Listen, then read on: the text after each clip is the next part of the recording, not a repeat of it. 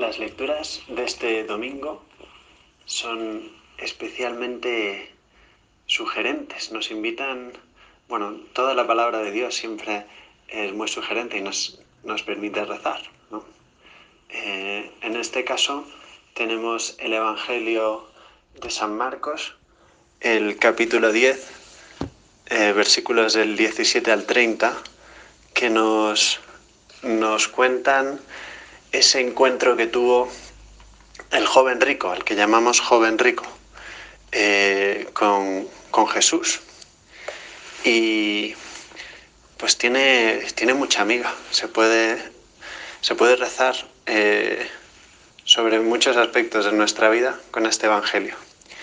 Eh, es interesante pues el modo en el que el, este, este personaje se acerca a Jesús. Eh, seguro que había escuchado hablar de él, ya tenía noticias suyas eh, y sabía que era un hombre que cambiaba vidas. Jesús era una persona que era capaz de cambiarte por completo la vida. Algo debería pasarle en su vida para darse cuenta de que necesitaba también eh, dar un giro y cambiar. Y en concreto, Em, le salió al encuentro. Leemos, cuando salía Jesús al camino, se le acercó uno corriendo, se arrodilló ante él, se arrodilló ante Jesús. las disposiciones de, esta persona son buenísimas. Se acerca a Jesús eh, con esa humildad que tenemos que tener todos, de, de saber que, que no podemos ir exigiendo a Jesús las cosas, tenemos que pedirlas sabiendo que no las merecemos, ¿no? Y entonces le pregunta, Maestro bueno, ¿qué haré para heredar la vida eterna? Y Jesús responde de un modo un poco desconcertante. Dice, ¿por qué me llamas bueno? No hay nadie bueno más que Dios. Y yo creo que este inicio de respuesta de Jesús eh, lo hace precisamente para para situar a este discípulo, como porque Jesús conoce el corazón, el corazón de las personas, y sabía que esta persona estaba buscando algo auténtico, algo de verdad y algo definitivo. Si quería cambiar de vida necesitaba empezar desde la raíz, ¿no? Y esto es a veces lo que da un poco de vértigo. Jesús no nos dice que nos maquillemos, ¿no? O sea, si, si, una, si la vida pues, pues es más o menos difícil, pero bueno, pues puede salir adelante.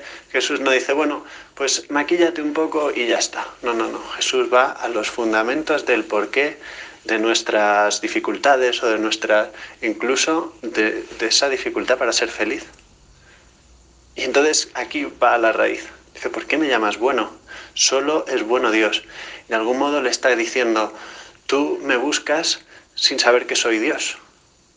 Me estás diciendo bueno, pero ¿hasta qué punto sabes que me lo, que me lo puedes aplicar? Estás diciendo maestro bueno como haciendo, dándome un piropo, pero date cuenta de que lo que me estás diciendo es una profunda verdad. Solo es bueno Dios y yo soy Dios. Por eso tú estás diciendo ahora una verdad muy grande. Te estás acercando a Dios para ver cuál es eh, de qué modo puedes mejorar la vida, ¿no? Y entonces ya empieza a decirle, claro, primero sienta un poco las bases como diciendo, eh, tengo autoridad para decirte lo que te voy a decir ahora mismo.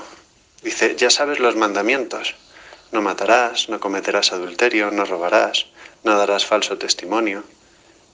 Le va, le va diciendo, pues, esos mandamientos que en el fondo son eh, hacerle a los demás lo que quieras que te hagan a ti y no hacerle lo que no quieras que te hagan a ti. Que eso pues los judíos lo tenían bastante integrado como mandamiento, otra cosa es la vida, ¿no? O sea, el llevar a la práctica las cosas. Eso nos pasa a nosotros tantas veces. Eh, los cristianos sabemos la teoría, pero lo que nos cuesta es la práctica, llevarlo a la práctica. Y entonces nos está diciendo, eh, cumple con los mandamientos, básicamente. ¿Por qué? Porque volvemos a la pregunta de, de este personaje que llamamos, como digo, joven rico. ¿Qué he de hacer para heredar la vida eterna? El joven rico le está preguntando la pregunta del millón, podríamos decir. O sea, es la pregunta moral. Y esa pregunta moral nos la tenemos que hacer todos, antes o después, vale la pena preguntársela. Es decir, yo estoy haciendo lo que tengo que hacer para heredar la vida eterna, es que si no estoy perdiendo el tiempo. Por eso, eh, este joven rico también hace una pregunta bastante esencial. Y Jesús le responde con, desde ese mismo plano, ¿no? No es un plano de fachada, de ponte maquillaje, sino vamos al centro de la vida, a lo más importante en esta vida. Se le ha, se le ha llamado a la moral el arte de vivir, ¿no? el arte de la vida buena. Y es que realmente tenemos un tesoro con nuestra moral eh, católica y que muchas veces pues hay gente que ha echado tanta, ¿no? Como a Jesús, que le echaron ese trapo sucio eh, burlándose de él en, en la pasión, siendo el Cordero Inmaculado, siendo el Dios hecho hombre, le visten con ropas sucias, ¿no? Y le abofetean y le hacen de todo. Pues a veces con estos, con estos tesoros tan grandes que tenemos los, los católicos, como son pues eh, toda esta tradición que nos ha conseguido pues la moral católica, pues tanta gente la ridiculiza y echa encima pues caricaturas que intentan eh, desvirtuar la grandeza de la moral cristiana y de la moral católica, ¿no? Y así, pues, eh, pues eso, se ridiculiza que la gente quiera llegar, por ejemplo, virgen al matrimonio, que es una cosa bellísima y de, una profunda, eh, de una encierra una profunda verdad. Y es que yo no me doy plenamente en mi cuerpo hasta que no me dé plenamente en mi alma. Y eso solo se puede hacer cuando se entrega una persona a otra en matrimonio y dice para siempre, para el resto de mi vida, voy a estar contigo. Y entonces ya sí, podemos compartirlo todo. Y, y como eso tantas cosas que nos dice la Iglesia Católica, que no lo dice para fastidiarnos, lo dice precisamente para heredar la vida eterna, para responder a esta pregunta del joven rico. Fijaos cómo sigue este discurso, ¿no? Después de decir eh, Jesús los mandamientos, ¿no? Le responde este, este joven que es audaz. Dice, maestro, todo esto lo he cumplido desde mi juventud. Por, haber, por decir esto, esto es un pequeño, como un paréntesis, por decir esto de que lo ha cumplido desde su juventud, por eso le llamamos joven rico. Pero realmente no sabemos si era joven. Pero bueno, Maestro, todo esto lo he cumplido desde mi juventud. Y entonces viene el giro de guion, podríamos decir. Increíble, ¿no? Jesús se quedó mirándolo, prendado de él, y le dijo, una cosa te falta. Anda, vende lo que tienes, dáselo a los pobres, y tendrás un tesoro en el cielo. Y luego ven y sígueme.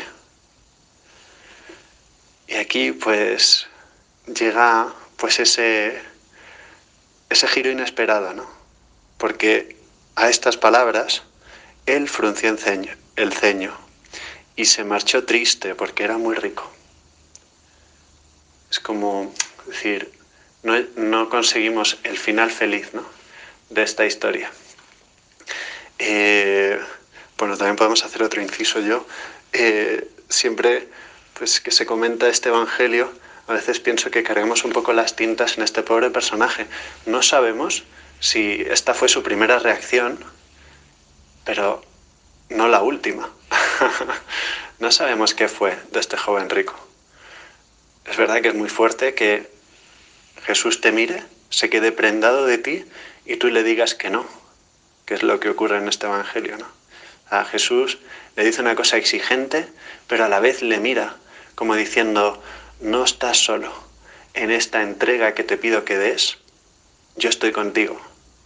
Y esa mirada de Jesús, ¿cómo sería la mirada de Jesús?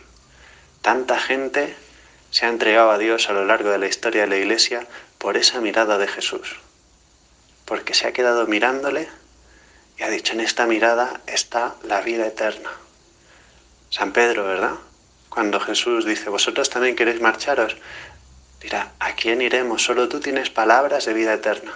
La mirada de Jesús, la palabra de Jesús, estar con Jesús, eso cambia la vida por completo. Sin embargo, ¿qué le pasaba a este joven que era muy rico? Era muy rico en el sentido de que estaba apegado a las riquezas. No quiere decir que, que tuviera muchas posesiones, a lo mejor también las tenía. Pero el problema de esta riqueza de la que habla el Evangelio es el pensar que dependes, que tu existencia depende de los bienes materiales. Y si no los tienes, dejas de ser tú. Claro, entonces este joven rico estaba pensando, me está pidiendo que, que deje de ser yo. O sea, todas estas cosas son mías. Entonces esa posesión hace como que, que, se pierda. Pierda el horizonte y, y pierda que lo que le está pidiendo Jesús no es que se anule, sino que renuncie a, buscar en las cosas materiales la felicidad, porque ahí no está. La felicidad está con Jesús. Y entonces desde Jesús poder usar de los bienes materiales y disfrutarlos. Pero no poner el corazón donde no toca, no poner el corazón en cosas que nos gustan pero que no nos van a hacer felices, porque no son Dios. Solo Dios nos hace felices. Y por eso, bueno, continúa el Evangelio, no nos da tiempo a comentarlo todo. Ya veis lo rico que es este Evangelio, de, cuántas cosas se pueden sacar conclusiones y enseñanzas para nuestra vida. Pues nos dice, qué difícil les será entrar en el reino de Dios a los que tienen riquezas. Eso, a los que ponen su corazón en las riquezas. Pues os animo a que, bueno, pues el resto de lecturas también son muy interesantes y van un poco en esta línea, pero no nos da tiempo a comentarlas todas. Que mm, a lo largo de la semana también se puede considerar, ¿no?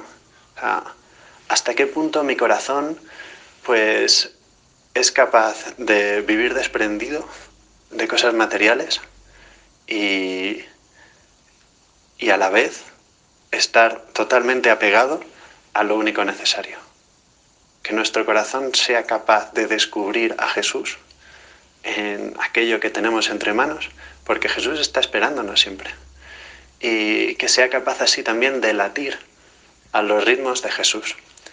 Bueno, pues, pues nada, este Evangelio nos propone eso, que si queremos ser buenos, miremos a Jesús y nos dejemos mirar por Él.